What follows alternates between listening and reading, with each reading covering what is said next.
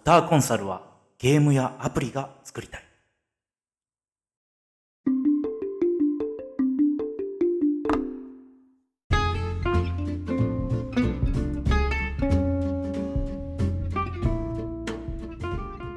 ハローニューワールド。皆さんこんにちは。ドクターコンサルはゲームやアプリが作りたい。プレゼンターのロックです。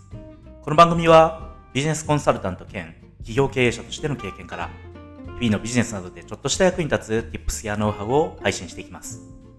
アップデート yourself。それでは楽しんでいきましょう。はい。えー、今回で第3回目の収録になります。えー、今日は、まずは、ポッドキャストについてちょっと、えー、語ってみようと思うんですが、えー、私もですね、ご多分に漏れず、えー、数年前からですね、ポッドキャストハマってしまって、えー、本当にいろんな番組をですね、あの、聞き流して、あの楽しませていただいております。えー、ポッドキャストをですね、ずっと聞いてるうちにですね、次第に自分もやってみたいなと思うようになり、えー、こうしてですね、番組を始めるようになったという次第です。あのー、他のポッドキャストさんですとか、そういったものもですね、いずれどっかでなんかこう、紹介するようなこともやってみたいななんて思ってるんですけども、まあちょっとそれはいずれとして、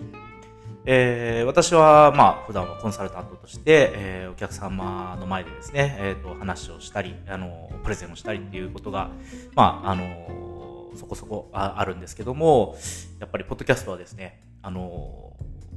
ちょっとそういった、あの、コンサルタントの普段の業務とはまた別の、えー、難しさ、奥行き、奥深さですね、があるというか、えー、こう、見えない誰かに向かって話しかけるっていうのを、えー練習して、えー、上手くなっていかなくてはいけないので、えー、自分自身もですね、いろんなこと、あの、他のポッドキャストさんの上手いところですとか、あの、そういったところを学んで、えー、どんどん、えー、上手くなっていきたいなというふうに考えています。さあ、えー、それでは本編行ってみましょう。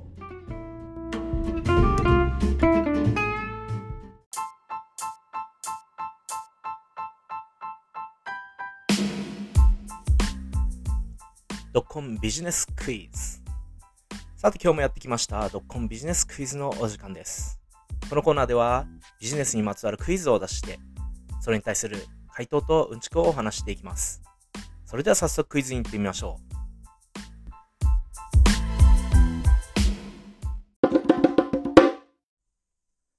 問題です。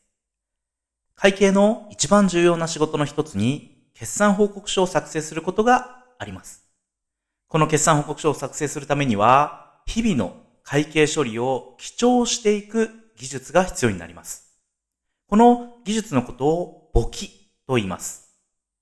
さて、この簿記という技術を近代的な意味で確立させた人が、ルカ・パチョーリという数学者でした。彼が1494年にベネチアで出版したある一冊の本が、近代簿記の出発点とされています。実はこの数学者ルカ・パチョーリ、ある有名な画家の師匠としても知られています。さて、その画家とは一体誰でしょうか？答えは音楽の後で。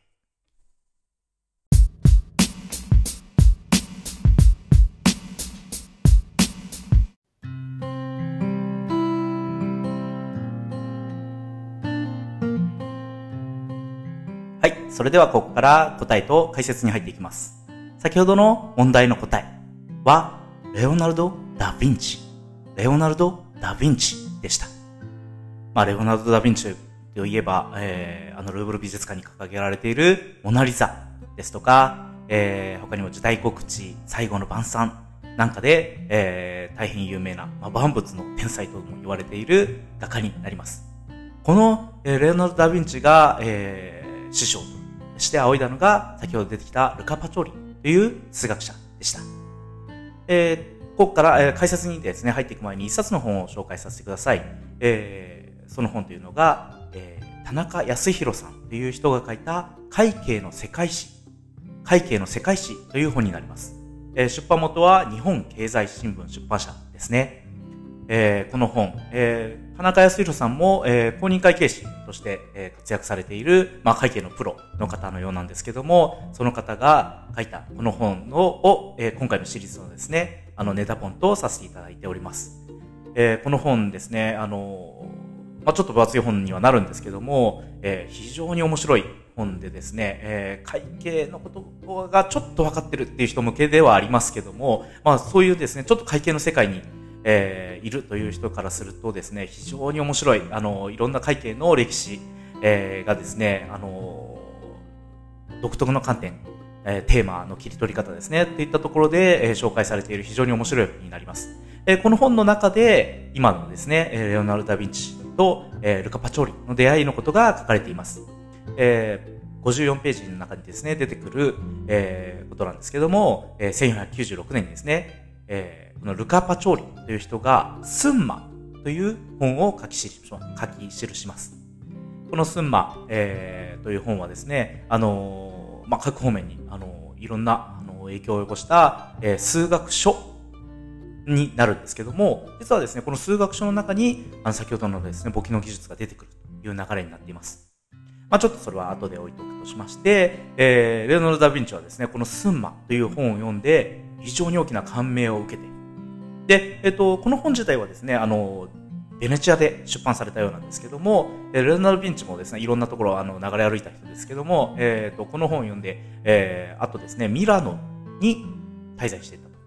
ミラノに住んでいた。で、そのミラノで、えー、あの普及の名作、最後の晩餐をですね、ミラノの、えー、偉い人から書いてほしいというふうに言われて、えー、その、えー、最後の晩餐を書くにあたって、いろんな研究をしていたらしいですね。で、えっ、ー、と、まあ、当時の、あの、最先端でですね、遠近法を、えー、活用した絵を描くっていうのが、えー、流行っていて、まあ、レオナルド・ダ・ヴィンチもそれを研究していて、で、その研究の中で、こう、数学に目覚めていくと。で、その数学に目覚めていったダヴィンチがですね、参考にしたのが、このルカ・パチョーリという人が書いたスンマという本だったそうです。えー、さて、えー、まあ、ルネサンスっていうですね、あの、まあ、世界史の一大テーマがありますけども、まあ、ルネサンスの中で誰が有名ですかって言ったら、まあ、まずですね、名前が上がってくるのがこのレオナルド・ダ・ヴィンチだと思うんですけども、えー、っとですね、あの、このルネサンスの時にですね、簿記という技術が、えー、出てきた。あの、簿記といってもですね、あの、もちろんですね、あの、紀元前、商人が活躍してた時代からですね、ギリシャですとかそういったところもありますけども、あの、簿記という技術自体はもちろんありました。つまりですね、えっ、ー、と、数字で、えー、商業、えー、商業、商売のやり取りを記述するということは、あの、はるか以前からやられていました。ただ、えー、近代的な意味で言うとですね、まず複式簿記のやり方ですとか、あるいは他にもですね、ちょっとこの後、あの、いろんなところでご紹介したい簿記の技術というものがあるんですけども、そういったものが、あのー、揃ってですね、初めて近代的な意味での簿記というのが、えー、出てきたということが言えると思います。で、この、あの、簿記という技術なんですけども、あの、まあ、人類がですね、いろんな、あ、これはまあ僕の考えるところの話なんですけども、人類っていうのはいろんなですね、概念的な発明を、あの、してきたと思うんですね。えー、例えば、資本主義もそうだと思いますし、えー、株式会社ですとか、あるいは、えー、例えば法律、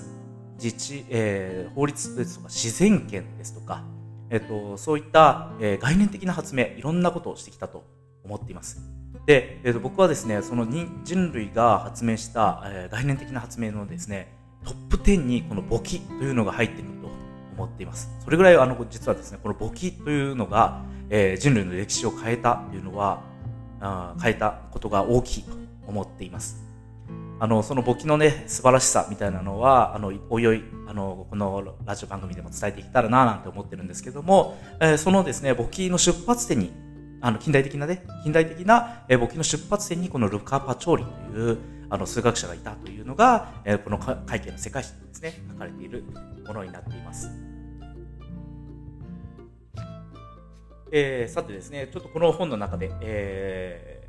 ー、書かれていることを取り上げてみたいんですけども、えー、ルネサンス加えて中世から次の時代へ橋渡しをした原因が要因が商売の繁栄と大規模化です個人商店から大組織へ後の株式会社へつながる大規模に設ける商人たちは、教会に並ぶ勢力として少しずつ力をつけてきました。ここで商人たちを大いに助けたのが簿記です。さあ、こんな形で、えー、簿記が紹介されています。その、えー、簿記の技術をですね、先ほど出てきたルカ・パチョーリという人が、スンマの、スンマという本の中でですね、取り上げている。実はこのスンマっていうのは600ページに及ぶあの大きな本らしいんですけども、えー、その中で出てきたあのこの簿記のですね、記述っていうのは、実は27ページしかないそうです。たったの27ページしかなかった、えー、この記述がですね、後に簿記という技術を世界中に広める契機となって、で、その、えー、簿記という技術を使って、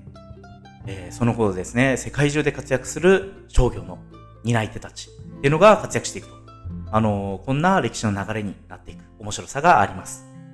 レオナルド・ダ・ヴィンチも、えー、歴史上の人物として有名ですけども、そのレオナルド・ダ・ヴィンチがですね、師匠として仰いだルカ・パチョーリという数学者が、えー、書き上げたスンマという本の中に出てきた簿記技術っていうのが今後ですね、世界を変えていく。まあ、その世界をどういうふうに変えていったかっていうのは、また、えー、別のですね、機会に取り上げられたら、取り上げられたらなんて思っております。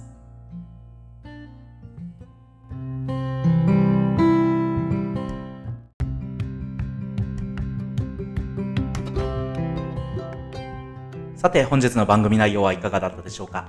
ちょっとでも皆さんのビジネスに役立ったり、ほっと思える発見があったのなら幸いです。このラジオ番組は、プレゼンターのロックが、ほとんどノウハウや経験もないのに、ゲームをアプリを作ってみたいと思ったことから始まっています。このラジオを聴いて、ファンやサポーターになってくれる人を増やすためです。もしドクターコンサルのゲームやアプリをやってみたい、作るのを応援したいという方がいらっしゃいましたら、ぜひコミュニティメンバーとしてご支援いただけると幸いです。詳細は概要欄からホームページをご覧ください。最近、あの、ツイッターの方も開設しましたので、こちらの方もフォローお願いします。また、えー、ポッドキャストを聞いている方、えー、方々、あのー、はですね、この番組のフォローするボタンを押して、フォローや高評価いただけると大変励みになります。それではまたお会いしましょう。See you again soon.